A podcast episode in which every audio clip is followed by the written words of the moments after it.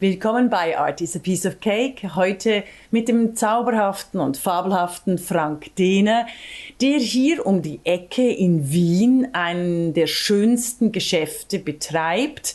Aber es ist ja kein eigentliches Geschäft. Es ist eine Postkartenkunst. Und genau darüber wollen wir uns unterhalten, sowohl über seinen Werdegang als auch eben über diesen wunderbaren Ort, wo wir hier sitzen. Herzlich willkommen bei Art is a Piece of Cake, Frank Deder. Wunderbar. Hallo, ich freue mich, dass das zustande gekommen ja. ist. Herzlich willkommen. Ich muss sagen, für unsere Hörer und Hörerinnen, äh, es ist wirklich ein, ein faszinierend schöner Ort. Und bevor wir über den Werdegang zu diesem Ort äh, kommen, möchte ich gerne, dass du mir ein bisschen beschreibst, wie dein Postkartenkunstraum aussieht. Äh, okay, äh, erstmal danke und ähm, es ist äh, alles nach und nach entstanden. Ja. Ähm, wir haben eigentlich eine Idee gehabt und alles, was dann in Folge passiert ist, kann man dann rückwirkend sagen, war gut. Also es passt alles zusammen, es ist ein roter Faden ja. und wir haben es hinterher erst verstanden, was wir gemacht haben. Ah, das ist, also dann also gehen wir auf den ein, Prozess ein. Einer Impuls. Und ja. zwar, was wir sehen, ist auf jeden Fall eine Liege. Mhm. Äh, das heißt auf Österreichisch anders, äh, ein, ein Fauteuil. Ein Fauteuil, ja. Äh, ja.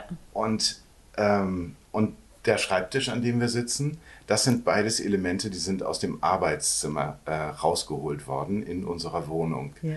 Denn der Verlag ist in der Idee und in der Umsetzung mit Caroline Peters äh, mhm. ähm, entstanden. entstanden. Also ihr seid, ihr seid da ähm, ein, also ein, wir seid auch ein Paar, wenn wir ich das richtig verstanden habe. Und das habe, ist ja. auch unser Baby, mehr oder weniger, ähm, weil wir beide die Idee hatten und ähm, beide auch Geschäftsführer sind und Ideengeber und, ähm, und dazu eng zusammenarbeiten. Mhm. Äh, wir hatten ein gemeinsames Arbeitszimmer und das ist dann äh, geteilt worden, insofern, dass die, der Arbeitsplatz von mir hier rein ist und der ist gleichzeitig auch Atelier, mhm. ähm, Verlagszentrale, wie wir es gerne auch äh, nennen. Verlagszentrale, was für ein wunderbarer ja, Begriff. Äh, das ist noch im äh, industriellen Zeitalter quasi, also wo auch noch die Ästhetik und die Form eine wichtige Rolle spielte, oder? Ja, genau. Und auch ähm, äh, das Praktische, weil wir haben gesagt, oder ich habe immer gesagt, der, der Raum ist so groß wie eine Postkarte. Und wir haben eben versucht, ihn so groß wie möglich aussehen zu lassen. Das heißt, alles zu verstecken und ein klares Konzept mhm. zu haben. So haben wir zum Beispiel das Konzept Naturpapier, Postkarten zu machen, drucken zu lassen. Ja äh, ohne Glanzschicht und wir haben. Also ist das auch ökologisch, wenn ich das richtig verstehe? Ja, genau. Ja, ja. Eine Ökodruckerei. Ich wusste, ich wusste gar nicht, dass die Glanzschicht eben äh, quasi unökologisch ist. Aber sehr spannend, also das ja. habt ihr euch entschieden, ja. Ähm, und ähm, so, dem folgte dann der ganze Raum irgendwie, denn es ist der Boden ähm, und alle Wände außer einer Wand ähm, ist eben in einem Cremefarbton, das nennt sich dann RAL 9001 und ähm, und kommt eben diesem Naturpapiercharakter sehr nahe. Ja. Da, dagegen, weil es ein etwas warmer Weißton ist, ähm, haben wir sehr kaltes Licht genommen, damit die Farben im Vordergrund stehen. Mhm. Das heißt, die Postkarten auch. Also wir haben versucht, alles zurückzunehmen, dass man Postkarten sieht. Und so ist von der ersten Kollektion mit 48 Karten, das sind vier Serien, a zwölf Postkarten. Ja. So haben wir angefangen und dann ist es gewachsen. Das Regal und äh, die Räumlichkeiten quasi so haben wir uns dann ausgeweitet. Und jetzt sieht man eben äh, die meisten Flächen besetzt mit Postkarten. Und eine Wand, wie ich eben sagte, die nicht weiß ist, die bekommt jedes Jahr eine andere Farbe. Mhm. Und die ist im Moment Hokkaido Gold und das war zum ähm, 1. Oktober, dem Postkartengeburtstag, weil die Postkarte ja aus Österreich kommt. Ah, da müssen wir unbedingt, das ist so viel. Und wie heißt die Farbe nochmals? Das ähm, finde ich, ich so, ich liebe. Hokkaido Gold genannt. Ja, also Hokkaido Gold. Ich wollte einen Goldton kreieren, ja. der kein Gold ist. Ja, also eben nicht so glänzt. Ein, ein so Farbton, ja. der bei bestimmten Lichten eben an dieses Gold nahe kommt. Mhm. Und dann wollte es der Zufall, ähm, dass das letztes Jahr war, dass ich gegenüber bei Aromat, ein, ein, ein Bistro, ein Galette- und, und Crepe-Bistro, dass der eine Hokkaido-Suppe gemacht hat. Und die habe ich gegessen habe ich gedacht, ich streich drüben gerade. Und du glaubst nicht mit was, nämlich mit dieser Suppe, weil die Farbe war identisch.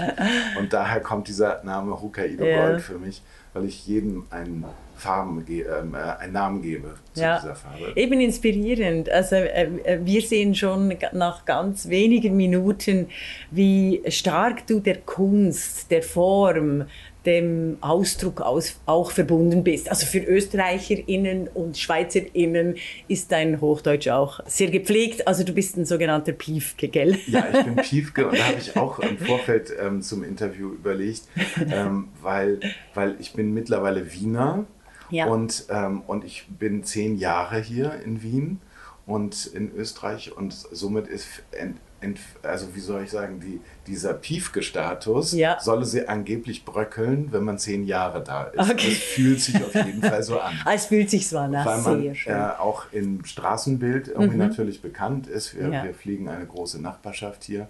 Und, ähm, und es geht dann eben doch vielleicht um eine europäische Gesinnung, weil so merkt man ja auch bei der Krankenkasse, Sozialversicherung, man kann das wechseln in verschiedenen Läden ähm, des, äh, der Europäischen Union. Und das habe ich dann gemacht, musste ich auch mich informieren, irgendwie, dass man theoretisch wieder zurück kann, weil wir wollen eventuell Dependancen ähm, gründen. Und, Von äh, Art so. Postal übrigens, den Namen haben wir ja noch nicht Ja, genannt, richtig. gell? Es ist nämlich Art Postal. Ah, sehr schön. Also ja. nicht die schöne Wienerin, wie Ja. wir am Anfang gedacht haben. Ja, weil äh, das müsste der sehr Laden geehrt. heißen, der, das Label, der Verlag, sondern ähm, wir sind dann auf Art Postal gekommen, eigentlich von dem französischen Wort Oui. Carte Postal und dann haben wir das so verändert und stilisiert, irgendwie, dass man Art Postal hat. Und bei der Anmeldung des Verlags wurden wir gefragt, wollen Sie eine OHG, eine offene Handelsgesellschaft sein oder eine OG, Mhm. eine offene Gesellschaft.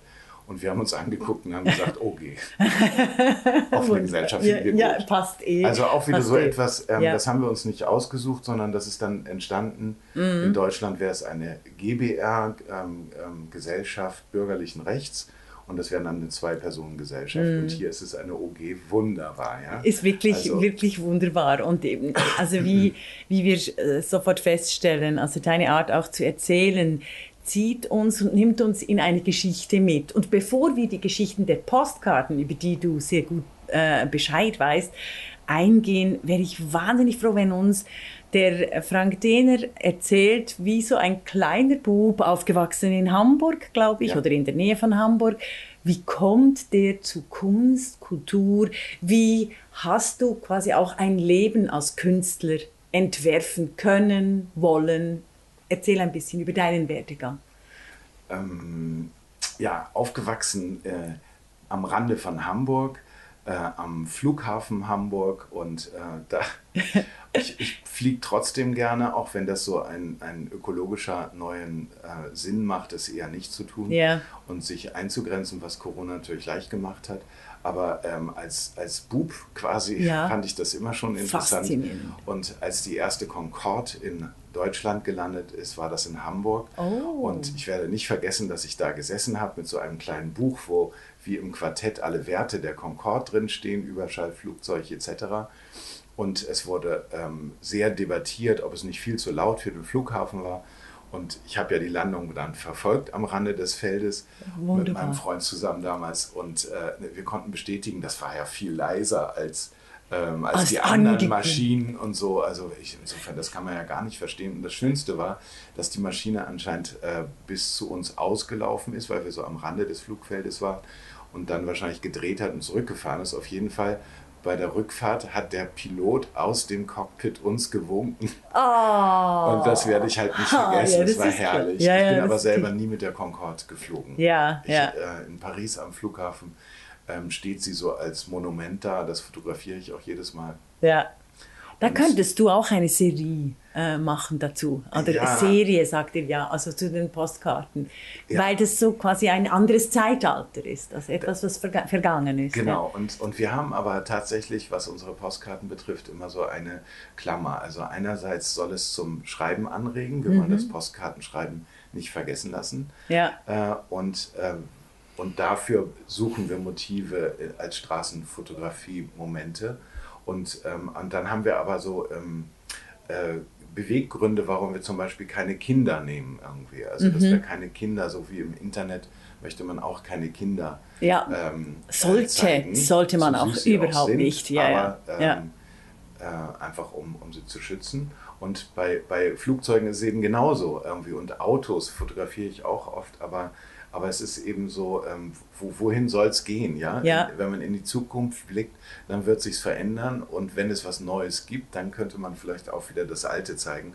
Quasi Aber- als, als historische Reminiszenz. ja, genau. Ja. Und äh, auch Tierbilder irgendwie ist so. Mhm. Wir versuchen immer alles das abzudecken, was es äh, nicht gibt oder nicht mehr gibt. Mhm. Und nicht das, was es schon gibt, weil Tierkalender, Tierpostkarten gibt es zur Genüge. Mhm. Und da gibt es auch Kunden für und die müssen nicht unbedingt zu uns kommen. Also Ja. insofern, die, die bekommen ihre, Ja. ihre Wünsche erfüllt. Ja, ja, sehr klug. Aber, ähm, Also, also diese Bub ist, im, Ja. ist im, neben dem Flughafen Wietz, aber ich bin neben dem äh, Eisenbahngleis aufgewachsen. Und das, das prägt natürlich schon auch der Ton.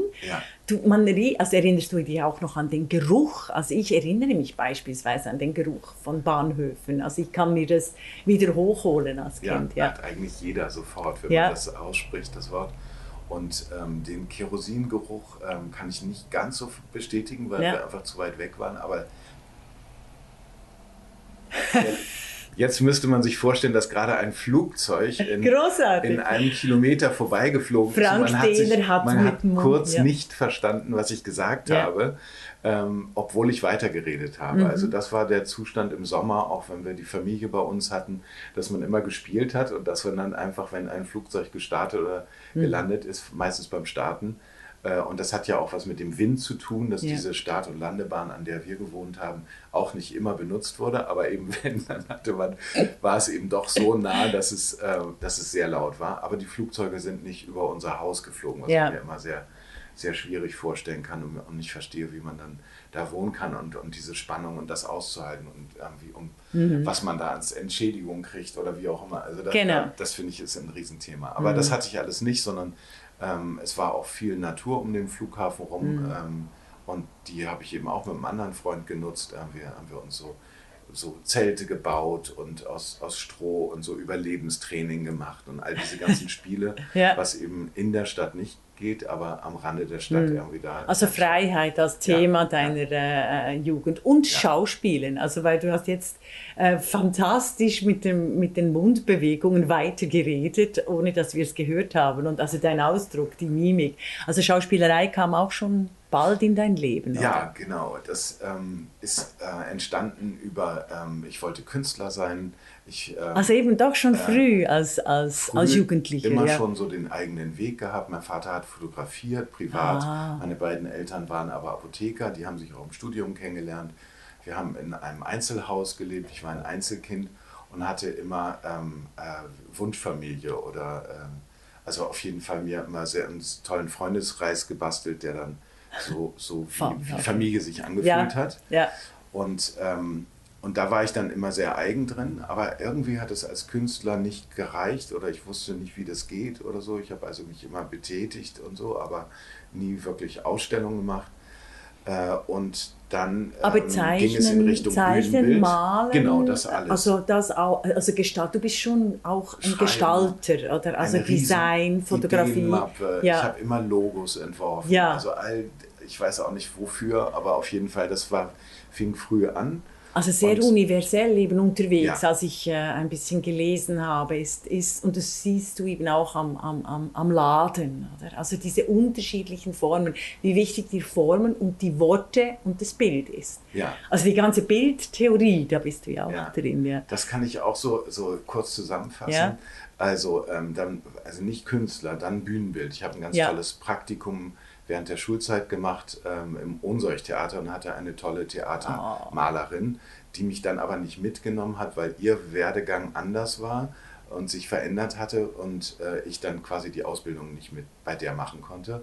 Und dann wurde ich nirgendwo genommen als Praktikant und schon wieder muss man sich was Neues überlegen. Mhm. Dann habe ich in der Theater AG äh, Theater gespielt in der Schule Ja. und daraus ist dann ein Stück geworden und dann habe ich später gedacht, ich möchte in die Materie rein, nicht das Bühnenbild, den Raum schaffen für die Stücke und die Schauspieler, sondern da rein direkt. Ja. Und dann habe ich mich an Schauspielschulen beworben und äh, bin dann genommen worden in Hannover und daraus ist ein, ein richtiger Schauspielunterricht, hat mich dann geprägt als äh, Schauspieler und wir hatten einen tollen Lehrer aus Russland, Piotr Olev, der später nach Hamburg gegangen ist, aber die entscheidende Zeit, die uns geprägt hat in unserer Klasse mit zwölf äh, Studenten, die, die ist da eben Mhm. so vonstatten gegangen. Das war sehr gut eine Grundlage.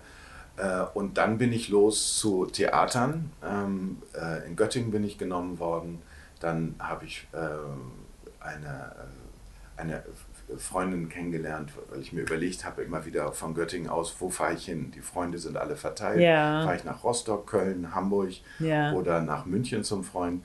Und dann habe ich ähm, die Münze geschmissen auf eine Deutschlandkarte und dann ist es so in die Richtung von Köln gefallen. Und dann bin ich nach Köln gefahren. Sehr und nett. da habe ich dann meine damalige Frau kennengelernt. Wir sind mittlerweile geschieden, haben aber eine Tochter zusammen. Mhm. Und ähm, dann ist irgendwie der, ist dadurch ein, ein Schwergewicht nach Köln gefallen. Ja. Und vorher war ich ein A7-Reisender. Also Aha. Autobahn A7 von Hamburg nach München. Ich dachte, ich würde nach München Ja. ähm, gehen und dieser Abzweig ähm, Hamburg, Hannover, Göttingen, das liegt alles quasi auch auf so einer ICE-Strecke, aber auch auf der A7 und dann eben nach, Ja. nach Köln. So, Ja. also, und, und so ist Also irgendwie mein das- Leben ich find, verlaufen. es ja. ist nicht geradlinig, sondern Aber es ist ein Glück, Ähm, also bist du in Köln gelandet, weil als Münchnerin, ich lebe seit zehn Jahren, also bis 2021 voll in äh, München und habe mich ja jetzt als Pendlerin entschieden für Wien, weil ich extrem unglücklich geworden bin in München. Also München ist definitiv nicht meine Stadt. Sie ist keine europäische Stadt aus meiner Sicht hier, aber wir brauchen nicht über München zu diskutieren, sondern über Köln, weil in Köln bist du dann zehn Jahre geblieben. Ja, genau. Ja. Und, ähm, und da habe ich, ähm, nee, wie, wie muss man sagen? Ja, genau, ich bin weiter den Theater-Schauspielpfad gegangen, Ja. habe in Aachen gespielt, ähm, dann ein Stück was in Düsseldorf, in Wuppertal ähm, und an verschiedenen Orten in NRW gespielt hat und getourt hat. Dann hatte ich ein Stück in Hamburg am Altona Theater, dann bin ich da hingefahren. Das Mhm. Aber ist genau, das ja. deiner Vielfalt in der Kunst gerecht geworden? Weil, du, weil ich finde, also entre nous jetzt, äh, Schauspiel von Schauspieler und Schauspielerinnen weiß man vieles, die sind wirklich äh, inspirieren auf der Bühne. Sehr oft sind sie ja dann quasi, wenn sie nicht schauspielen, also eben Caroline Peters, deine äh, jetzige Partnerin, ausgenommen, aber sehr oft sind sie da nicht mehr wirklich interessant, spannend oder interessiert, sondern sie sind eben Schauspieler. Und wie ich dich kennengelernt habe als Frank Diener, du hast so viele Talente. Hat dich das, hast du das schon gemerkt, dass dir das vielleicht mal nicht genügen könnte, die Schauspielerei? Mm, Nee, eigentlich nicht, aber das, das, nee, ähm, also man ist zwar angestellt und Leibeigener, das ist nochmal etwas viel Ja. Älteres als angestellt zu sein, weil das Theater tatsächlich über einen bestimmt, man muss Urlaubsscheine schreiben bis zum, bis zum heutigen Tag. Irgendwie ist es so, dass man sich abmeldet, weil es ja Ersatzvorstellungen geben kann und dafür muss man bereitstehen oder eben abgemeldet sein, Urlaub haben. Aber ähm, Also eben diese Verfügbarkeit. Ja, Auch das- ein, das- du bist ein sehr ein freier Mensch eigentlich. Äh, genau, Ja. eigentlich ja, aber ich habe das trotzdem sehr, ähm, sehr gerne gemacht und mich zu Hause gefühlt und auch jetzt ist es immer noch so, wenn ich im Theater sitze und eben zuschaue, weil ich nicht mehr spiele, dann äh, gibt es zwei ähm, äh, Zustände, die ich äh, erlebe. Und Ja. zwar entweder, dass die Schauspieler oder das Stück ist so schlecht, dass ich auf die Bühne muss und es retten muss, auch das Theater. Oder es ist so gut, dass ich mitspielen möchte. Und Ah. äh, hier in Wien ist es halt ähm, auch, auch, das liegt natürlich auch an Caroline Peters, die einfach auch so Stücke prägt und, ähm, und die Konstellation, wer wie mit zusammenspielt und so. Das ist halt einfach immer großartiges Theater, wo Ja. es, glaube ich, einem immer so vorkommt, als ob es ganz leicht ist mitzuspielen. Ja. Ja. Weil die etwas schaffen und jeder Probenprozess ist ja auch ein Schaffensprozess. Und wenn man eben in einer bestimmten Liga von Theater, wo die Leute wirklich wissen, was sie da tun, ähm, äh, ist, so wie sie, dann ähm, ist es bestimmt nicht leicht, aber man kommt näher an die Punkte ran und hat nicht so viel mit Neurosen der Regisseure und so weiter zu Ja. tun. Allerdings ist es im Moment hat man das Gefühl, es ändert sich alles durch Ja. Corona oder wie auch immer. Also wir haben unsere Masken hier zur Seite gelegt. Wir, ähm, es sind wahnsinnig viele Menschen geimpft, äh, impft und äh, genesen, angeblich über die Hälfte. Ja. Und man spürt das im Moment gerade, ähm, dass man es eventuell Aufbruch. überwunden hat Ja. oder es kommt nochmal wieder, aber dann weiß man, ab nächsten Jahr ist es und Mhm. man hat mehrere Mittel ähm, entwickelt, äh, mit denen wir irgendwie leben können und irgendwie eine Perspektive haben, dass man rauskommt. Mhm. Du hast ja. ganz was Wichtiges gesagt, die Leichtigkeit, also dass es eben großartigen Schauspielenden gelingt, eine Leichtigkeit auf die Bühne zu bringen, die diese schwere Arbeit dahinter auch vergessen lässt. Ja. Und das ist ja eigentlich auch bei diesen kleinen, wunderbaren Postkarten so, oder?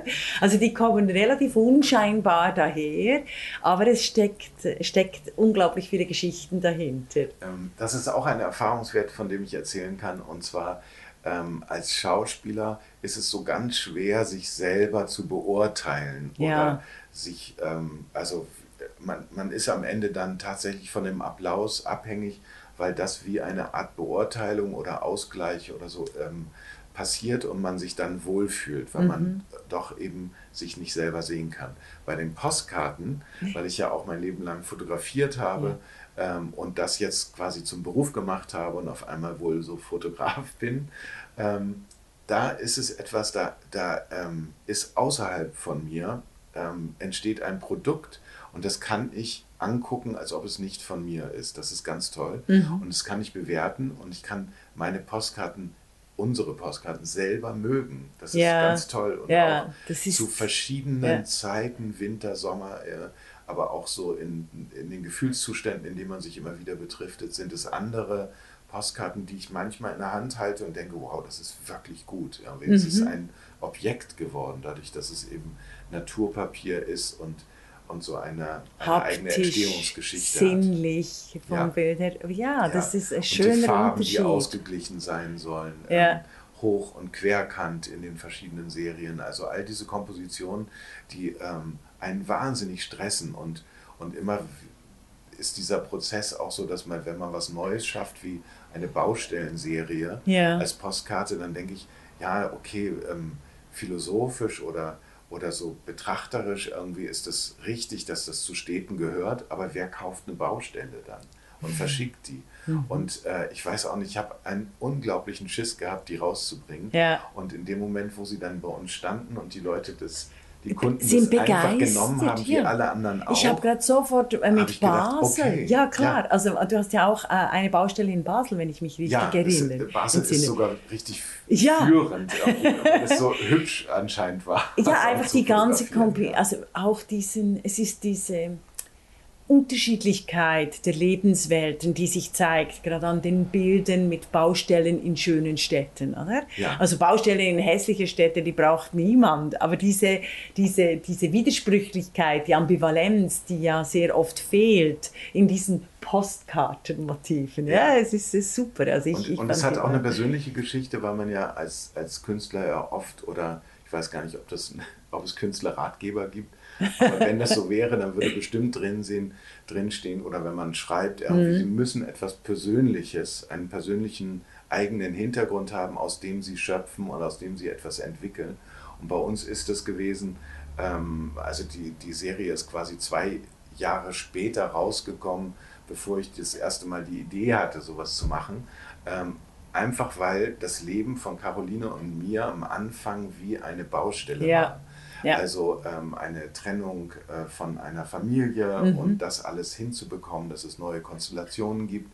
Und zwar hat man immer das Gefühl, alles ist richtig, aber man muss es umbauen im Mhm. Ja. eigenen Leben. Und dazu gehörte auch, dass wir an drei Standorten gelebt haben. Mhm. Und das ist auch ein Wahnsinn, weil man dann nicht weiß, wo ist das Hemd irgendwie, dann denkt man in der anderen Stadt, ah nein, in der dritten Stadt. Mhm. Ja. Ah, okay. Ja. Und dieses, dass man dann am Ende drei Haushalte hat und wenn man das dann verkürzt, dann, wie, dann hat man ja einen Haushalt zu viel und, und Ja, also ja. So nicht verkürzt, sondern verkleinert und so. Und jetzt haben wir eben Berlin mit dem großen Schwerpunkt hier in Wien und, Mhm. äh, und wir haben neulich festgestellt, es ist unser drittes Zuhause geworden. Also jeder Ja. hatte zwei ähm, vorherige Zuhause. Bei Caroline war das ähm, Köln und Ja. Berlin und bei mir war es Hamburg und Köln. Und Köln, ja. Und wir haben Köln als Gemeinsamkeit, aber in verschiedenen Jahrzehnten kennengelernt, was auch lustig ist. Ja. Weil einige Dinge haben überlegt und andere gibt es nicht mehr, die ich nicht mehr kennenlernen konnte, die sie kannte. Und ähm, also und jetzt haben wir das alles in Wien und im Moment ähm, guckt man eben auch auf, auf Deutschland oder du hast eben München gesagt, Ja. wo ich auch dachte, es ist so merkwürdig. Also nicht nur, dass Wien als die beliebteste Stadt der Welt immer wieder gekürt wird. Ja, nicht, tatsächlich ist das- ja, ja. Regie, jetzt glaube ich im zweiten, dritten Jahr Mhm. oder sowas oder vielleicht noch öfter, aber, aber es ist ähm, so, wie man sich untereinander manchmal sagt, ja, es ist eine Luxusstadt. Ja, ist eine Luxusstadt. Ja. Und am Also Anfang findest übrigens du eine Luxusstadt? Das äh, finde ich- den Dialekt ja. nachzumachen. Das, das, Uh, das, das mache ich jetzt nicht mehr. Nein, das mögen weder die Wiener noch die Und Schweizer. Es passiert aber manchmal. Also Ja. auf jeden Fall habe ich die. Vokabeln gelernt, weil Ja. es ja auch eine andere Sp- also Sprache ist durch die Vokabeln im Grunde genommen. Also Hast du ein Beispiel? Also Äh. ich kenne nur, das ist jetzt Fahrt zum Beispiel. Also Fahrt ist Genau, so. es gibt sogar das Wort Fadisieren. Und wir wollen mit einem tollen Fotografen Peter Rigaud tatsächlich eine Serie dazu machen, weil es so ein Fabelhaft. österreichisches Wort ist. Fadisieren, Ja. geil. und, ähm, und so ein schönes Wort ist auch Ja. und, und so viel sagt. Und, ähm, und sonst heuer zum Beispiel, Ja, das ist dieses Jahr, dann, Ja. ähm, dann äh, äh, ähm, Schmäh natürlich. Schmäh, Haube. Ähm, Was ist eine Haube? Das weiß ich nicht. Also hier heißen sie nicht Sterneköche, sondern Ja. Haubenköche, weil, Ah. weil man Hauben verliebt, also Ja. Mützen oder Ja. Hauben verliebt, ja. Äh, bekommt. Wunderbar. Also wir sind aber noch beim Schauspieler, wir sind noch nicht beim, beim Unternehmer, beim, beim Fotografen. Wie ging es dann weiter von der Schauspielerei zum, zum Künstler und Fotografen, also zum Entscheid, Ja. nicht mehr auf den Bühnen zu stehen? Also da ist was ähm, Besonderes in meinem Leben äh, passiert, nämlich als ich in, am Altona Theater engagiert war, habe ich in Hamburg, äh, da ist das Theater, äh, ähm, im Café gesessen, mich mit einer Freundin getroffen und es stand eine rote, ein rotes äh, Bio-Getränk auf dem Nachbartisch, Ja. nämlich Bionade, Holunder. Ja. Und ich frage so, was ist das denn? Und sie sagt so, ja, so eine neue Limo ist nicht so süß, muss mal probieren. Mhm. Ja, So ja, lecker. ich mag die. So, Ja, ja, ja. ja. Und ich war genau nachmittags in dem Zustand, wo ich dachte, äh, ein Radler, eine äh, Weißweinschorle oder ein gespritzter, wie man hier sagt. Äh, und, äh, und ich, und ich habe eben überlegt, was und so. Und dann habe ich gedacht, okay, ich probiere das irgendwie. Und dann war das so ein absolut perfektes Getränk irgendwie für den Sommer. Es war nicht so süß, es hatte einen eigenen Geschmack. Und äh, das fand ich toll. ja. Ich war aber in Hamburg und ich habe in Köln gelebt. Also war das so, äh, ich glaube 2003 und äh, 2000, nee, 2002 war es und 2003 habe ich das im Frühjahr in Köln vermisst, ja. das Getränk. Ja. Und dann habe ich gedacht, jetzt so eine Bionade wie in Hamburg, das ist doch toll. Und dann habe ich ähm, äh, rausbekommen über Internet und Orte, irgendwie, dass das ausgelistet war. Es gab es noch, sollte es in einem Supermarkt geben, war nicht mehr. Und äh, man fragt dann die Frau irgendwie, ähm, äh, kann sich daran erinnern irgendwie und Ja. so, fanden sie es gut und so. Ja, es war lecker irgendwie. Ähm, und wo stand es denn? Ja, da unten im Regal irgendwie. Und warum ist der jetzt nicht mehr? Weiß ich auch nicht. So, Ja. also, ähm, und dann habe ich gedacht, okay, jetzt, also, dann kümmere ich mich drum und dann hatte ich wirklich gar keine Ahnung, außer dass ich äh, so ab- à la recherche du Bionade. ja. Außer dass ich mal so einen Job gemacht habe, nämlich Getränke ausfahren in Hamburg, Ah. als ich eben meinen Führerschein schon hatte und das als so einen kleinen Zusatzverdienst hatte. Und ähm, vielleicht ist das eben auch immer etwas, wenn man einmal sowas gemacht hat, dann kann man darauf aufbauen im Leben und es kann ein roter Faden entstehen. Also kannte ich dieses Thema, dass man irgendwo hinfährt zu Leuten und das vorstellt und äh, liefert. Und das habe ich mit dem Fahrrad, mit dem Auto gemacht, mit meinem Golf damals, den ich hatte.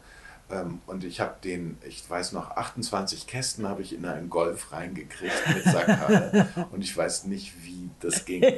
Ja. Aber er war total Das hätte, hätte man filmen sollen. Und, äh, und so habe ich das am Anfang gemacht. Und dann ähm, hatte ich nicht nur Bionade entdeckt, sondern eben auch Fritz Cola. Ah, also du hast Bionade dann beim Hersteller oder der Herstellerin äh, ja. geortet. Genau. Und die also sind ich in habe erstmal einen Getränkehändler ja. gesucht, der gesagt hat, ja, unter den können wir, bestellen, können wir das bestellen? Und irgendwie. du hast selber Und ich ausgegeben. das. Und auch da gab es Zufälle. Ja, mein Vater, früher gab es doch Rivella, Litchi. Das wollte ich auch sagen. Ja, Rivella genau. liebe ich und ja. Der das Händler das mal hatte Ja. im Vertrieb, aber eben nicht mehr zu dem Zeitpunkt, Ja. als ich da war, hat er gesagt, ah, die haben auch Bionade Litchi, nicht nur Holunder und so. Ja. Also ja, finde ich gut. So, Ja. Und dann hat er mich gefragt, haben Sie so Plastiktrucks von sich? Ja, das sind so Werbegeschenke oder Brauereien. Ah. Und dann habe ich die eben so angerufen und habe ge äh, gefragt Ja. und so, ja, haben die. Okay. Ja. Ja. dann nehmen wir es rein.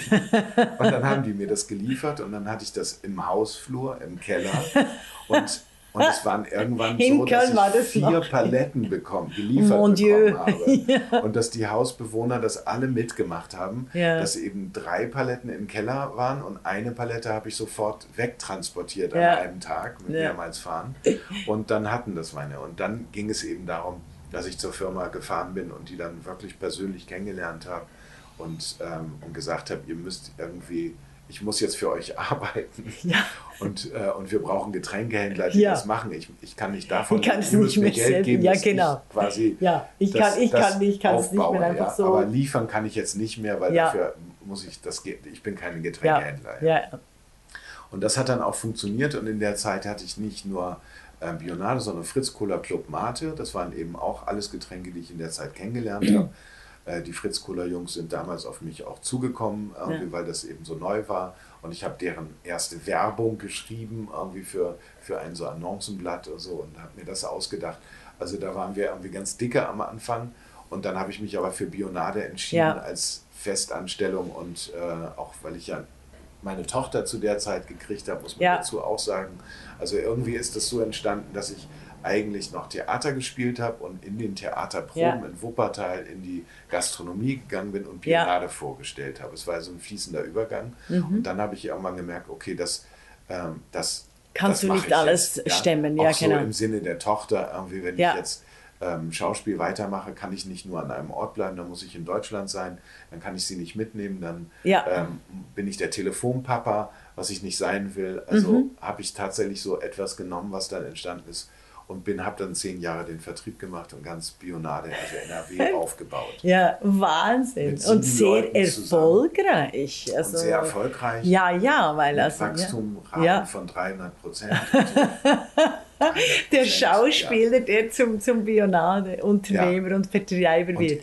Ja, Jemand, also, im, im, äh, der immer gerne Schauspieler werden Genau. wollte, so ein Vertriebsmensch irgendwie Ja. von einer Firma, der hat dann gesagt und so, ja, ist nicht äh, Vertriebler sowas wie Schauspieler, man erzählt doch auch Geschichten. So, da Ja. habe ich gedacht, definitiv. okay, ja, finde ich mich, also ist was anderes, aber trotzdem ist eine andere Art, ähm, Geschichten zu erfinden, zu verkaufen. Aber ich habe auch von einem anderen tollen Kunden, den ich sehr geschätzt habe, der in Düsseldorf ein paar Gastronomien gemacht hat, so wie es wirklich tolle Gastronomen gibt, die Ja. einfach ein, ein Flair schaffen, eine Ästhetik und ein, ein, äh, die Produkte, man, wo man sich wohlfühlt, ja, so wie hier die Kaffee. Mhm. Sehr liebevoll. Also Ja, wirklich sehr. so. Ja, ja, ja, ja. Und, und das aus eigenen Stücken heraus. Und der hat dann mal gesagt, weißt du, was ich gut an dir finde?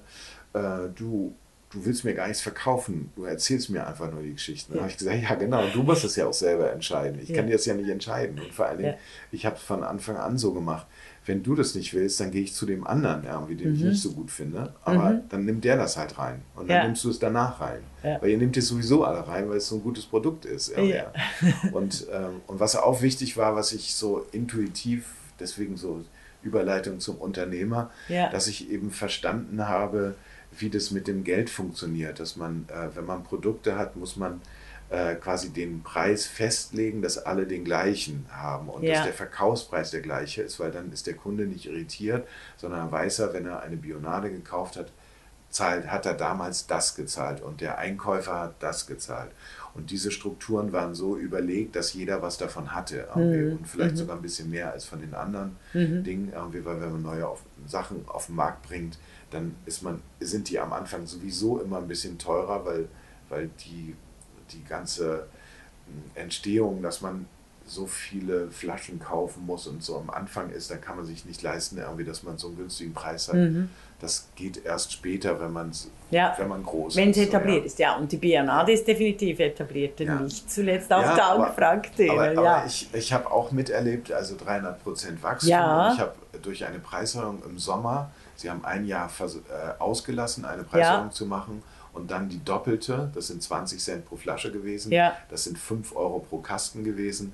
Das war einfach zu viel für die Leute, die es erstmalig sich das kaufen wollten und auf einmal dachten, boah, ist das teuer. Ja, ja. Also, und ja, einen ja. anderen Preis kannten. 5 Euro ist ein echter ja, ja. Unterschied. ja, ja, und vor allem in Deutschland, wo das Bier so billig ist. Also ich kenne das ja aus Bayern, äh, wo das Wasser teurer ist als das Bier. Das ist eine Frechheit. Also alles Non-Bier-Getränk ist teurer, ist massiv äh, überteuert oder im Vergleich zu Bier. Ja. Das wird in Nordrhein-Westfalen nicht ganz anders sein. Mhm. Und das ist eben, hat was mit den Mengen zu tun. Und, mhm. ähm, Aber da hast, du, da hast du wirklich das Geschäft von ja. der Pike auf genau, gelernt. Pike auf. Und was ich toll fand, also deswegen, ähm, es gibt eine, eine, tolle Vertriebsgeschichte und dann, dann ja. kommen wir wieder zu den Postkarten, aber die fand ich sehr schön. Und bei mir war es so, ich wusste irgendwann Ende Januar eines jeden Jahres, und in Österreich sagt man Jänner, das gehört auch ja. dazu, ich muss immer denken, äh, nicht Jänner, Januar. Ja. Ähm, äh, und dann ist es so, dass ich da wusste, was wir am Ende Dezember des Jahres verkaufen werden in Millionen Flaschen. Ja. Und das habe ich dem, ähm, dem Koordinator ja. ähm, bei der Abfüllung eben immer, mit dem habe ich mich sehr gut verstanden. Und den, da brauchte man auch den direkten Kontakt. Aber mit dem habe ich das immer abgesprochen und habe gesagt, schreib's dir irgendwo auf. Ja. Ich schreibe es mir auch auf und Ende Januar sprechen wir uns bei der Weihnachtsfeier. Ja.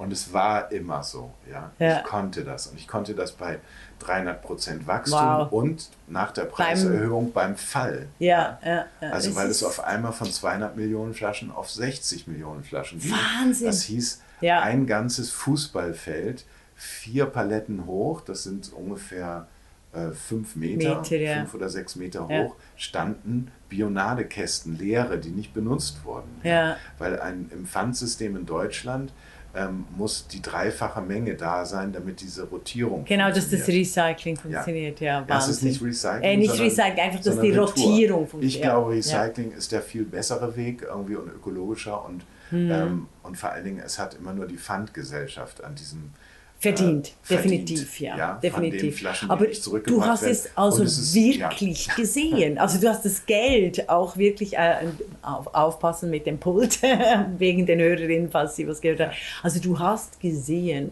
was es heißt, also wie viele Flaschen, wie viele ja. äh, Harassen, wie wir sagen, wie viele Kisten noch da standen. Ja, ja, das ist eine sehr wirkliche Welt im Unterschied zum zur Schauspielerei, ja. die ja nach zwei Stunden oder drei Stunden vorbei ist. Und Ja. es bleibt noch so Nachhall, es bleibt ein Gefühl. Ja. Ja. Aber das ist eben so dieses Unternehmerische, Ja. dass man eben mit dem Wachstum und dem Fall und, Mhm. und ähm, mit Listenführung und ähm, aus Listen was raussehen kann, weil wenn man weiß, wie die Vorgänge sind, dann kann man Mhm. Also du sehen, solltest unbedingt Ja. ein Theater führen, weil du Ja, hast so, ja, ja. ja, also weil du da, also du wärst wirklich, weil die werden händeringend gesucht. Also Menschen, die was vom Theater verstehen und von den Finanzen. Meist sind das ja nicht so kulturaffine Menschen. Ja. Ja. Aber ich habe auch eher, also ich habe das ja nicht studiert, das ist Ja, ja, immer wieder das So Problem. what? Wenn man sich irgendwo bewirbt, irgendwie dann fehlt das, weil, weil ich Also in den USA, ja, aber in den USA wäre das kein Problem. Da Das ist, kein- definitiv, okay. das ist definitiv ein europäisches Problem. Ah, okay. Also weil in den USA ist es einfach, wie, also the proof of the pudding lies in the eating. Es ist wichtig, was du machst und es ist nicht entscheidend, was du studiert hast. Also, und das ist ja in Europa oft das Problem, dass du zwar viele Ti- Titel hast, theoretisch aber nichts kannst. Ja, aber das wäre ein genau. anderes Thema. Das- und das wie kommt, wie kommst du dann? In ja. den USA tatsächlich, das habe ich auch damals gehört, dass man immer eine Chance kriegt. Ey, wir gucken Ja. jetzt einfach mal. Du kommst Ja. von außen her. Vielleicht Ja. hast du den genau den richtigen Blick von uns. Für uns irgendwie das hier zu, äh, zu machen und zu entwickeln. Und dann probiert man das ein Jahr und dann, wenn nicht, fliegst du wieder. Ja, So. Ja, ja. Äh, oder es geht halt hier bergauf irgendwie und du bist gut für die Firma. Aber das probieren wir aus. Und das finde ich, finde ich eigentlich ein ganz toll. Ja, das fehlt uns. Das fehlt uns. Ja. Also wir kopieren sonst jeden Schrott, aber so diesen Esprit, der uns Ja. weiterbringen würde, machen wir leider nicht. Ja. Und wie kommst du jetzt von, der, von Köln, wir sind immer noch in Köln, in der Bionade jetzt, ähm, und die, die, die Bretter, die großen Bretter der Welt hast du wirklich verlassen. Also du hast nicht noch du hast wirklich nicht mehr gespielt Ja. auf den Bühnen, okay. Äh, Und dann war man ja nicht nur Theaterschauspieler, sondern auch Fernsehschauspieler Ah, ja, geworden ist, allein natürlich. schon, um sich das alles zu leisten, Ja, das Leben. ja, ja. Äh, und weil man dahin ja auch will. Irgendwie. Ja. Ähm, man hat zwar nicht die Ausbildung genossen, aber Mhm. ähm, man hat das dann über die verschiedenen Aufgaben gelernt Mhm, äh, und sich selber beigebracht. Und das ist dann zwar immer schwierig gewesen bis heute, irgendwie, dass das die Theaterleitung das nie verstanden haben. Ich sehe da eine große Synergie drin, irgendwie, dass man Ich finde auch Fernsehen und, ja, und so. Und, und, und Theater würden sich sehr ergänzen. Ja, ja, also weil ja, der. Schauspieler braucht es im Grunde genommen. Aber du- das du warst- auch noch weitergemacht. Ah, Also du warst in es Fernsehen. Ah, okay. Weil ich, es gab über das Arbeitsamt ähm, eine Abteilung, irgendwie, die eben auch für Schauspieler zuständig waren und die haben wir eine Agentur, die haben Verträge verhandelt Mhm. und ähm, die haben einen quasi dann angerufen, wenn, wenn Anfragen waren, Ja. Besetzungsanfragen. Ja. Oder man hatte an die was gegeben, wenn man selber etwas ähm, Gesucht hat. Ja, hat genau. oder- ja. Ah, ah. Also das war eine Zeit lang und dann gab es eben so den Übergang, äh, dass ich dann bei Bionade, Bionade wurde verkauft, das Ja. hat mein ganzes Leben geändert, da habe ich jahrelang gelitten und auch heute haben wir uns sehr lange darüber unterhalten, aber es ist ein Ah, großer nein, das ist ein Teil wichtiger meines Teil. Lebens, Wer es hat denn so, Bionade gekauft? Irgendein Multi? ähm, Also, äh, ja Komplizi also einfach komplizierte Geschichte, aber es ist glaub, eine Genau. globale Geschichte eigentlich. Ähm, also die, die. Idee von Bionade war sowieso, wir brauchen eine große Brauerei, wo wir an verschiedenen Orten in Deutschland abfüllen können, damit die Lieferwege ökologischer werden. Ja. Sprich, man hat einen großen Tanker mit der Flüssigkeit und füllt es an verschiedenen Standorten Ja. in Deutschland ab. Und von da aus wird in die Gastronomie und ja, äh, in den Handel geliefert und, und das ist sozusagen auch ein, eine ökologische Rechenidee gewesen, dass man besser dasteht. Ähm, und das, insofern war sowieso diese Idee dazu, aber es kam damals eben, dass die Banken irgendwie dieser Gruppe, wozu Bionade gehört hat, kein Geld mehr gegeben hat. An der Stelle kann ich immer denken, dass das Coca-Cola und Co. sind, also die Ja. Industrie, weil Bionade ist eben Bio gewesen und Coca-Cola könnte niemals im Leben Bio, weil die viel zu Ja. viel also verkaufen. Wir trinken viel zu viel alle zusammen. Ja. Ähm, äh, Das ist noch Getränk, ökologisch was ist. sehr Ja, süß ist. ja. ja. die- Also ungesund, alles, Ja. da kannst du das. Ah, Und, und äh, das ist auch eine Bankengeschichte in dem Fall. Also es war dann zwar Ja. 2013 oder genau, weil 12. dieser Wachstum Ah, eben, also äh, nach dem- viel ja. Geld kostet. Das ist ja meine Theorie in der Politik. Oder? Also Ja. nach der Finanzkrise, die hat uns alles genommen. Also Ja. eben auch kleinere und mittlere Unternehmen oder große Unternehmen. Ja, also das ist schon ein Thema. Und danach ist eben auch etwas Also die entstanden, Kunst, dass die Kunst der Getränke, Getränkehändler ja. mehr ähm, äh, eigenständig ist, außer kleine. Aber die Mhm. großen sind alle von der Industrie gesteuert. Und da wird dann kartellrechtlich entschieden, irgendwie, dass keiner zu groß ist, sondern dass die sich das aufteilen. ja, müssen. ja, aber es sind trotzdem Und nur das eine heißt, sowas Handvoll. Wie, wie ja. Bionade, weil da ging es ähm, um eine Idee, dass man, also deswegen meine Sinngebung, dass man ein nicht so süßes Getränk hat, weil die Säure erfunden wurde, entwickelt wurde in vier Jahren im, im Labor und vier Jahre in der Anlage, dass man es umsetzen konnte. Also hat es fast zehn Jahre gedauert, bis sie überhaupt das Getränk als Idee umgesetzt hatten und dann zehn Jahre nochmal, bis Mhm. es richtig in den Vertrieb ging und groß geworden ist. Und ähm, es ist eben eine Säure, die äh, geringer ist als Zitronensäure. Das ist die Grundidee von Limonade oder Apfelsaftschorle. Das hat einen bestimmten Säurewert und dazu ähm, tut man Zucker dazu und das ist im Gleichgewicht und dann hat man, hat man quasi Äh, einen bestimmten Wert. ja, ja, Coca-Cola hat Phosphorsäure, das ist viel billiger, diese Säure Ja. zu nehmen, aber die ist viel stärker. Mhm. Und deswegen muss man so viel Zucker, damit sauer, süß uns als Körper schmeckt. Mhm. Und darum ist es das Prinzip. Und deswegen können die auch so günstig sein und all das, weil wir das irgendwann mal gelernt haben, dass wir das trinken können. Gut ist es eben nicht. Ja. Und meine Idee war eben auch, irgendwie super, da hat man was für Kinder und Kindergeburtstage. Und Absolut. Hat insgesamt ein neues eigenes Getränk, was aus Deutschland kommt, Bio, Öko Deutschland, Mhm. ähm, alternative Energien und so. Und das war alles noch damals zur Zeit von äh, Bundeskanzler Schröder. Und das war so eine Idee, wo ich dachte, da könnte Deutschland einen ganz neuen Wind kriegen, technologisch auch, und einen Umbruch. Und vielleicht erleben wir das jetzt mit den Grünen. ähm, es ist auf jeden Fall dringend nötig. Mhm. Ja, Aber was für eine e-, enorm wichtige Geschichte, die sollte jeden Tag als Globalisierungsgeschichte und als, als wie Industrien gefördert oder eben vernichtet werden können, ja. publiziert werden. Ja. Fabelhaft. Und eben dann wurde Bionade verkauft und das ist wirklich ein großer Einschnitt, ein Traumata. Ja, genau. Ja. Und, ähm, und was man dann allerdings bekommt, ist, also ich habe nie Prozente gekriegt an dem ja. Verkauf, das was äh, eine Generation vor mir hat das noch gekriegt, mhm. aber ich habe einfach nur äh, dein Gehalt gekriegt, mal, ja. Genau, Schmerzensgeld ja. hat mal jemand gesagt. Ja, ja. Für das viele, die vielen Absagen, die man auch gekriegt hat und, und ja, ja, es ist, Job, ja. und immer unterwegs sein und ähm, aber dann hast du eine Abfindung gekriegt, hoffentlich. Und, genau, und dann habe ich mir äh, gedacht, was mache ich jetzt? Entweder zu der anderen Industrie, ja. also die, die es schon gibt. Und dann ist man so auf der Messe, steht man halt auf dem anderen Messestand. Aber ja, nee, das, ist nicht, das ist nicht die Kunst der, der Bionade, die, die, die Frank Dehner reingebracht hat. Im ja. Handy überwacht, im Auto, Boah. über GPS irgendwie und, äh, und über Laptop und ist also eine reine, ähm, und man ist total abhängig auf den Chef, den man gerade hat. Und, äh, und, und man hat gar keine Freiheit mehr. Und das mhm. war eigentlich das Tolle bei Bionade, dass wir in Selbstarbeit und Selbstwunsch und Selbstorientiertheit die Firma so groß gemacht haben, ja. weil wir so sieben, ähm, äh, wie soll ich sagen, an der Tafelrunde saßen. Ja, auch ja, das war wirklich ja, das eine unglaublich offene, tolle Familie mhm. auch, die das mit uns gemacht hat und das hat unheimlich insgesamt so viel Sinn gegeben.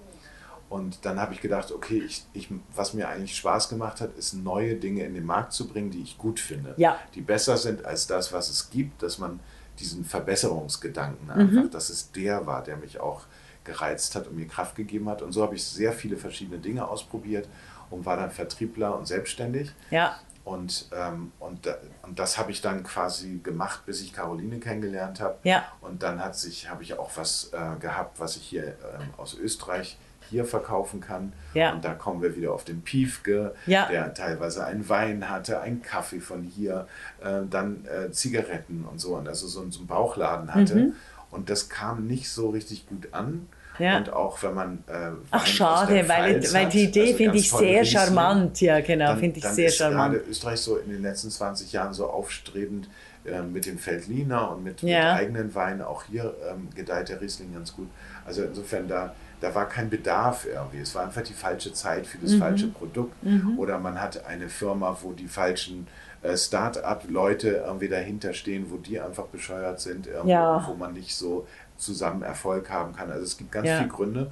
Es muss tatsächlich einiges zusammenkommen, damit etwas funktioniert. Mhm. Und, ähm, und das hat alles nicht. Und dann ähm, gab es eine Weihnachtskarte, die wir gemacht haben für ja. unsere Verwandtschaft. Ja. Und da liegt der Weihnachtsmann bei Freud auf der Couch. Das ist das Bild. Ah, wunderbar. Und, und das war der 2016 oder ja. Oder, genau. ja. Und das der haben Freud liegt bei, ähm, und, äh, der Weihnachtsmann bei Freud auf der Couch. It, it, Collage. It und das sind unsere Line Weihnachtsgrüße aus Wien gewesen. Ja. also zumal man sich ja auch immer überlegt hat, dieses Weihnachten, der Konsum und äh, ist es nur das? Ist es nicht auch das Liedersingen? Liedersingen ist so blöd und kitschig mhm. und irgendwie diese ganze... Und die Familiendrama. Und, irgendwie kann man das auf so ein Bild mhm. komprimieren. Ja. Äh, auf ja. jeden Fall hängt diese Karte eine Weihnachtskarte am Kühlschrank bei Freunden, wenn wir sie dann im Sommer das nächste Mal besucht haben. Ja.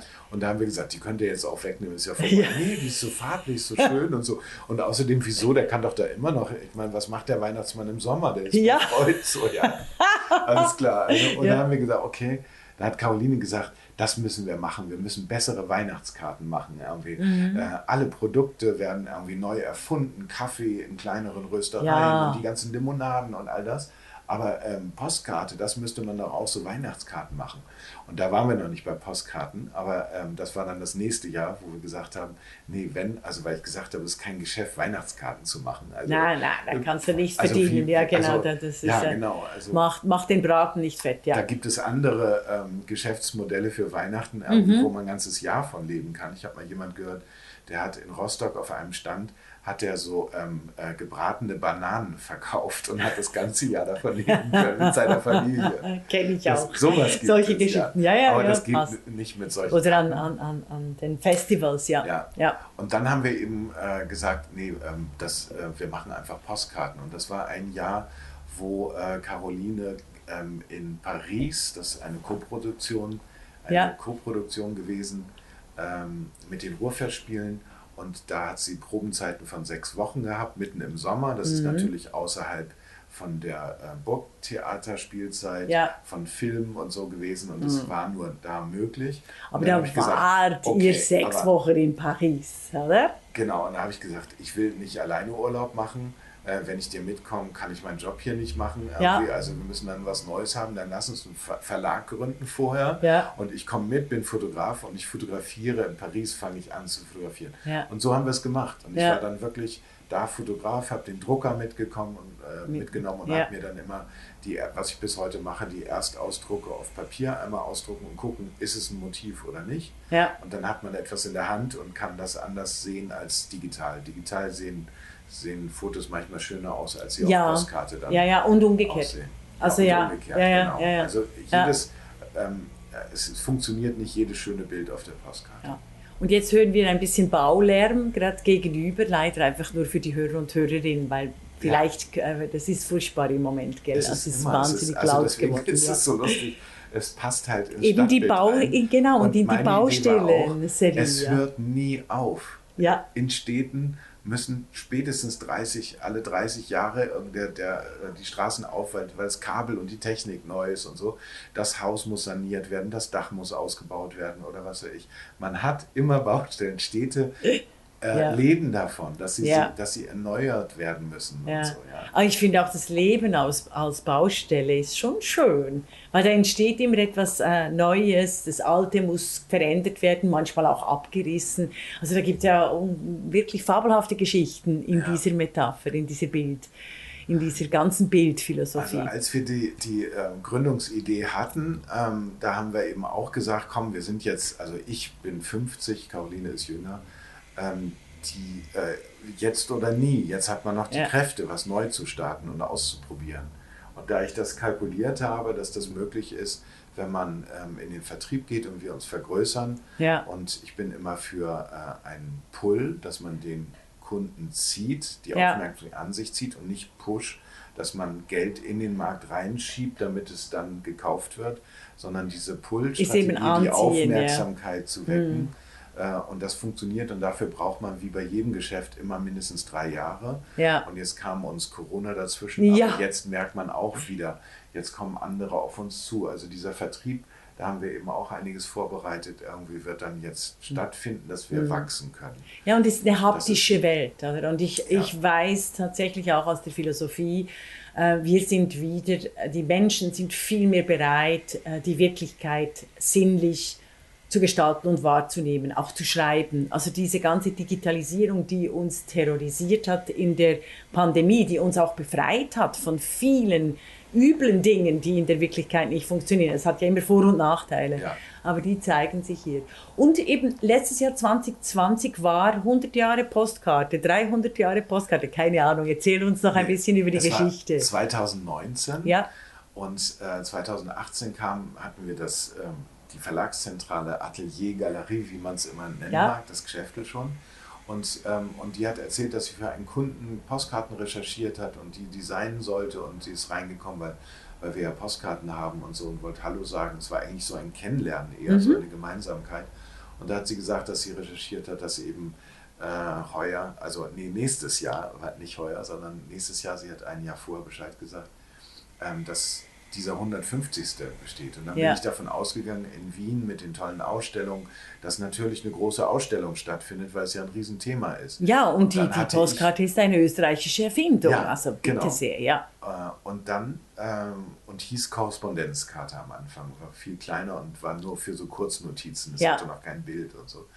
Und, ähm, und dann habe ich aber, und dann hatte ich eine kleine Idee, dass man ähm, eine Postkarte ähm, so laminiert mit und mit einer Plattennadel mit, aus einem Werk aus den 60er Jahren ähm, wurde in dieses Laminat dann ein Ton, eine Tonrille reingekratzt. Ah. Und diese Idee von so analog und dass man Mhm. ein Bild und Ton hat, ähm, fand ich einfach fantastisch und dass wir da eine Art Live, ähm, äh, Live-Kasten bauen, wo man theoretisch sich porträtieren kann und was drauf singen kann oder so. Mhm. Man konnte das sogar reinsingen, live und es wurde bespielt. Ach, also wie wunderbar, ja. Also, und das, und das habt ihr gemacht? Das ist ein ja. Künstlerduo ähm, um die Ecke.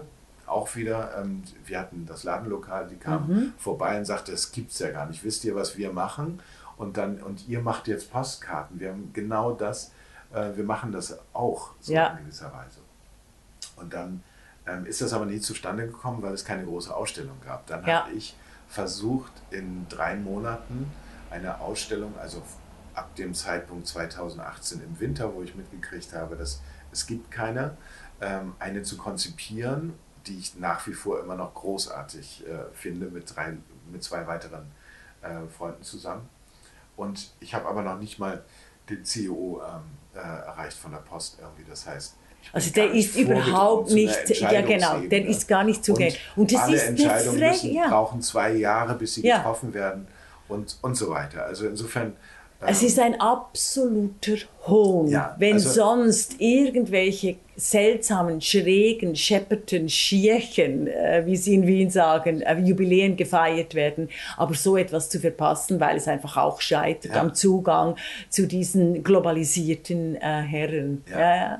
aber es, sind, ist eben, äh, Post ist natürlich auch ein Dampfer, ähm, so wie Telekommunikation in Deutschland. Ja, ja, aber früher so. war das einfach. Die, die treffen Entscheidungen früher, halt ja. irgendwie äh, zehn Jahre voraus oder fünf oder, sie, oder so. Nein, sie treffen eigentlich immer ist es einfach nichts, vergessen ja. worden und, ja. und ähm, auch vielleicht nicht für so wichtig, weil der, der Point of Sale wird bei der Post gestaltet. Paket ist das Riesenthema durch diese ganzen Internetbestellungen, ja. dass sie das gut Lieferdienste, machen, ja. Geld verdient, aber eben äh, mit Rechnungen, äh, die rückläufig sind wegen E-Mails und weil sie, weil das ja auch ein Papierverbrauch ist, ja auch mhm. ein ökologischer Ansatz dabei. Und, ähm, und da ist eben auch die Postkarte verschwunden in dem Preis zu 20 Gramm, was Brief und Postkarte und alles, was bis 20 Gramm ist, vereint.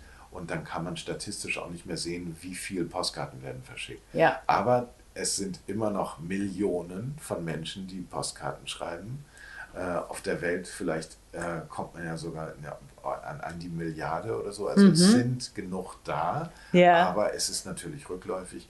Und wir finden auch, dass die Motive eben, äh, wie soll ich sagen, Anlasskarten sind, Sprüchekarten oder Designkarten, die im Computer gestaltet sind und genauso aussehen und farblich manchmal nett sind, aber keine Geschichte erzählen, keinen ja. kein Wert haben in dem Sinne. Mhm. Und das heißt, der Wert ist das, dass man von jemand eine Aufmerksamkeit bekommt über den Briefkasten und man guckt es an und man muss es wegschmeißen, weil es so hässlich ist, oder man bewahrt es auf, aber es ist ja nur das, was drin steht. Und bei uns ist die Idee, weil viele Bilder mit dem Handy auch entstanden sind, ja. also digital, und äh, das ja nur mindestens eine Sekunde dauert, bis man das so Freunden zeigt oder ja. sich selber anguckt.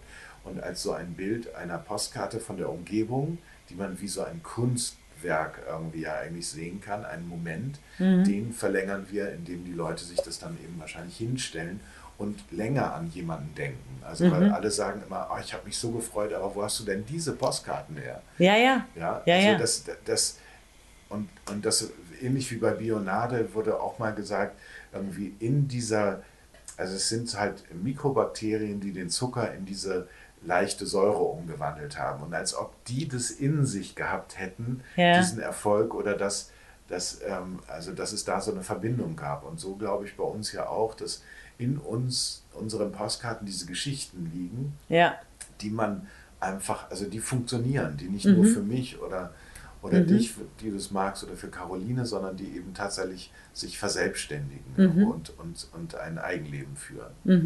Und ja, und Postkarten sind ja eigentlich also die Vorläufer von WhatsApp, oder? Also diese offenen Mitteilungen. Ach so, also ja. sie sind ja für alle lesbar quasi. Ja. Oder einfach auch die, die ganze Form von Postkarten. Äh, es sind ja, äh, sind ja Gedichte in Kurzform. Oder? Also Post, mit Postkarten könntest du auch die, die ganze Weltgeschichte erzählen. Äh, ja, das, das Oder also sagen wir mal die, oh, ja. die, die, die moderne, oder also ja. seit der französischen Revolution, oder also weil ja. diese Korrespondenzkarten, les lettres und eben dann diese. Po Was unterscheidet eigentlich Briefe und Postkarten? Ähm, also das ist auch ein, ein netter Aspekt und zwar beide unterstehen dem Postgeheimnis. Ja. Bei einem Brief denkt man, naja gut, Es er ist ja ist verschlossen, alles was selbstverständlich, draußen ja. draufsteht, Ja. kann man ja benutzen, aber drin darf man ja nicht. Das Ja. darf man nicht aufmachen. Die Postkarte, die ist ja offen, man kann das ja lesen. Ja. Aber juristisch darf man es halt nicht benutzen. Also, Also, eigentlich würde das ja auch des gelten für. Facebook, oder? Also wenn du jetzt Facebook-Posts als Postkarten einreihen würdest. Ja, also lustig ist ja auch, dass ja einige schon sagen, wenn man was wirklich Geheimes schicken will, dann sollte man das mit einer Postkarte machen, weil das wird nicht kontrolliert. Äh, Während doch ja. bei, Ja. bei Facebook oder Ja, bei, bei WhatsApp oder so immer wieder dieses ähm, da definitiv. Ein, die können das lesen, es ist eigentlich geschützt. Aber Was für ein nein. charmanter Und so, Gedanke. So, ja, genau. Man wird überwacht. Ich probier und so. das Man weiß mal. es ja nicht und so, aber es ist ja, irgendwie so eine Art Angstmeldung und Meinung, irgendwie, die existiert. Mhm, Und dafür wäre das. Also es könnte sehr wohl sein, dass die GeheimnisträgerInnen die Postkarten Ja. Ich habe noch eine rein ganz praktische Frage. Also äh, ich kann bei äh, Postart Postkarten kaufen, kann ich die auch in Auftrag geben? Also dass du wie ein Postkartencoach bist oder ein Postkartenberater? Äh, ja, genau. Du, Art Postal meinst du? Äh, Ja. Das bei uns ähm, ist das Gute. Also manchmal gibt es eine Mitarbeiterin, die aushilft, wenn Ja. ich nicht da bin. Und sonst bin ich hier. Und das ist, gilt für viele Geschäfte hier im vierten, dass die Inhaber geführt sind, was sie eben auch so sympathisch macht. Dass Ja, das macht das Quartier auch so kann. toll, weil du, Ja. eben ein, du hast viele kleine Geschäfte, viele Inhaber, Inhaberinnen. Also du hast noch direkten Kontakt. So sind wir auch miteinander in Kontakt gekommen. Ja. Eben anders als der CEO der Post, oder? Also du bist ansprechbar, du bist, Genau. äh, du, du Und so bin ich Berater in der auch.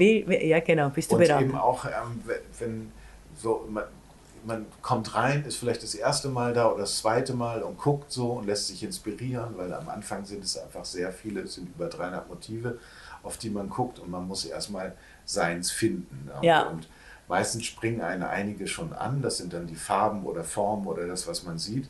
Und das muss man irgendwie rausfinden. Und dann frage ich eben auch immer, ist es für, ein, für einen Geburtstag, ist es für einen Anlass, ist es Mhm. für zu Hause und so. Und dann, dann sagt der Kunde etwas und daraus Mhm. entsteht dann, kann ich sagen, ah ja, hier zeigen, da zeigen. Und einige macht- dann ja, ja, diese genau. Karte und Ja. andere merken dann, nee, das ist es nicht, aber die ist ja, es. ja, so, ja, Also ja. insofern, Also denken auch über den Genau. Anlass nach. und da Aber ja auch so... äh, kann man dir auch Aufträge geben? Also ein Unternehmen könnte, ein, äh, könnte Art Postal oder macht ihr das nicht? Oh ja, doch, das sind so Einzelfälle und Ja. da muss man immer sehen, wie groß ist der Zeitaufwand und, Ja. und also das, das ist manchmal ja auch so, wenn man jetzt zu einer Druckerei gehen würde oder einer, einer Online-Druckerei, wo Mhm. das sehr viel günstiger ist, man zahlt bei uns ja viel mehr, weil man ja ein, ein bestimmtes, äh, also auch meine Arbeitszeit mit da drin hat irgendwie und dann Ja, ja, gibt es einige mit, Künstler, ja. die dann sagen, ich möchte Eben aber so eine Auflage haben, weil dieses Papier, das kriege ich nirgendwo, das kriege ich nur von dir. Und so wie du das machst irgendwie, außerdem steht ja auch euer Name damit drauf, dass ihr es gemacht habt und das gefällt mir gut. Und dann ähm, haben wir da quasi so solche, ähm, Ja. solche Kundschaft. Eben, es ist, wir sehen vor allem an die Künstler und Künstlerinnen, die ich gedacht habe, die Ja. dann kommen äh, Ja. und ihre Editionen eben gerne auch in Postkarten machen würden. Aber das Genau. macht ihr auch. Das Genau. ist wichtig, ja. Und da ist eben so, wenn wir drucken, dann haben wir am Anfang 500 ähm, äh, Exemplare pro Motiv gehabt Mhm. und dann sind wir auf 300 gegangen, weil 500 einfach viel mehr Platz wegnimmt und ich nicht weiß, wo ich die Kartons hinstelle, die gerade nicht im Regal stehen können. Es Mhm. ist eben die Und- haptische Welt, die Ja. braucht immer Und- Raum. Und oft ähm, äh, möchte man aber sowas wie eine 100er oder eine 50er Auflage haben. Und die gibt es nirgends. Oder wenn, dann ist sie so teuer, Ja. dass man die nicht wirklich ähm, haben will.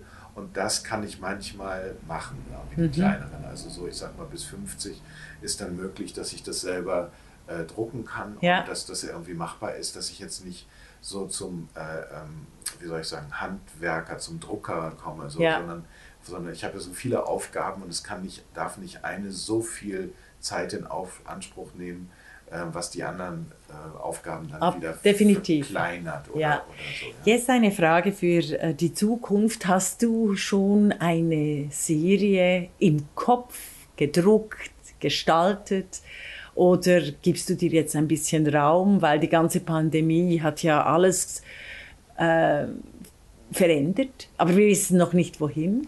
Wie, sieht's, wie sieht äh, Frank Dehner in einem Jahr, also in zwei genau, Jahren wann aus? sie kommen, aber ich Ja. habe eigentlich immer, wenn ich die ähm, äh, Dinge, die ich umgesetzt habe, die Ideen, die ich umgesetzt habe, dass ich dann schon wieder neue habe für, Ja. äh, für die nächsten. Und ich weiß noch nicht, wann das kommt, aber es ist auf jeden Fall eine äh, Serie gedacht, äh, die Schwarz-Weiß in Farbe heißt. Und das heißt, die schwarz-weißen Dinge in unserem Leben, die aber mit Farbe fotografiert sind. Also die, ähm, die Schwarz-Weiß in Farbe, was für ja, ein und das fabelhaftes ist Konzept. natürlich der Blick auf die Straße, Ja. Asphalt und, ähm, Ja. und ähm, Wände Linien und Linien, ja. Striche, Mhm. so. Und, ähm, aber dazu kommen eben auch, wenn es äh, grau ist, graues Wetter ist, neblig ist oder so, dann fehlen auch manchmal wirklich gänzlich die Farben. Mhm. Und, äh, und ich finde es dann immer gut, wenn man einen Punkt hat, wo man sieht, ah, das ist, es ist zwar Asphalt, aber da sehe ich sowas wie eine Zigarettenkippe oder Ja. etwas, was da liegt. Und, äh, und das ist in Farbe. So. Mhm. Und es ist eben nicht bearbeitet, sondern es ist nur, es ist so fotografiert, so gesehen. Ja? Und dass dieses Schwarz-Weiße, und damit meine ich eigentlich den Stummfilm unseres Mhm. Lebens, weil das so toll war, die Zeit, als es eben noch keine Farbfilme und Ton gab, Ja. dass die Leute sich mit, ähm, die Künstler sich ausgedrückt haben mit Bewegungen, Geschichten und mit Schnelligkeit. Mimik, und, und ja, Mimik Be- und so, ja, ja, ja. Und das ist halt, das sind die komischen Filme. Und ich vermisse ja sowieso auch sowas wie die, die Reinkarnation von Jacques Tati oder, Ja, oder ja. jetzt ist Loriot tot. Ähm, Absolument, Wo, wo sind ja. diese ähm, mit Feingeist, die Künstler, die so viele gebündelt haben Mhm. und die nicht nur so Spaßmacher sind, sondern die eben lustig sind, aber eben auch eine Geschichte erzählen. Ja, ja. Das Wert ist das bekommen. Zeitalter der digitalen Reproduktion, die uns natürlich äh, äh, wirklich auf das Gemüt schlägt ab und zu als Künstler und Künstlerinnen. Ich habe noch eine Frage zur Ausstellung. Ist sie gestorben oder könnten wir die nicht wieder äh, beleben? Wenn wir den CEO der Post kriegen, dann beleben wir trotzdem eine Ausstellung zur Postkarte. Oder ich was habe meinst heute du? gerade beim Duschen wieder gedacht, ja, also man könnte ja in äh, drei Jahren, äh, das wäre dann in der Zeit 25 der Post ja, genau, irgendwie 100 ja. den 155. Ja. vorbereiten. Äh, und dann denke ich immer, ja, aber was erzählt man dann für eine Geschichte? Warum unbedingt 155? Ja, weil eigentlich sind eben diese, diese Runden Ja. 150, manchmal Ja. ist 75. Geburtstag oder so, aber 100, also ich, äh, ich denke dann für mir vielleicht der 160. Naja, aber Also, Also- uns, ich bin sicher, Frank Dehner wird noch eine Idee einfallen, eine Geschichte, die der zur Postkarte zu 155 Jahren einfallen könnte. ja, machen tun wir ja auf jeden Fall das Straßenfest am 1. Oktober. 2021, ja. 2021, jedes Jahr. Ah, ihr macht das jedes jetzt. Jahr das, sehr äh, schön. feiern wir ja. den Geburtstag der Postkarte Ja. und das in der Nachbarschaft mit äh, Musik, Livebands. Ja. Äh, und wir haben das auch letztes Jahr im Corona-Jahr hingekriegt, dass man mit Masken, Mhm. mit genügend Abstand, mit nicht zu vielen Leuten, äh, dass wir das äh, verteilt haben, nämlich auf die ganze Straße, weil dann funktioniert es ja auch wieder. Ja. Und die Idee ist immer, mindestens so viele Postkarten gemeinsam zu schreiben wie der Geburtstag gerade. Also heuer wäre es 152. Ja, 152 Postkarten. Post. Okay. Aber wir haben bisher sind wir immer über 200 gekommen. Insofern bin ich zuversichtlich, dass das Ja. dieses Jahr auch funktioniert. Aber ähm, das, ist, äh, das macht halt wahnsinnig Spaß, weil die Leute in jedem Laden, wo, sie, wo es so eine Box von uns gibt, Ja. äh, da gibt es Briefmarken, die können sich eine Postkarte aussuchen und können ihren Freunden schreiben, auch vielleicht, wenn man gerade mit Freunden zusammensitzt und man Ja. schreibt denen, die woanders sind, dass man den Moment nimmt Ja. und dass das so ein gemeinschaftlicher Moment ist. Mhm. Und ich habe so Pappboxen äh, vorbereitet, die einen Schlitz haben als äh, Postkastel to go. Ja. Das heißt, man kann auf den schreiben ja. und man, man versenkt die Postkarte und Ja. ich hole sie am nächsten Morgen ab und bringe sie direkt zur Post. Welch zauberhafte Idee. Frank Dehner, vielen, vielen Dank für dieses wunderbar inspirierende Gespräch und auf das wir alle Postkarten schreiben. Vielen Dank, Frank Dehner, für Art is a Piece of Cake. Wunderbar. Dankeschön. Vielen, vielen Dank.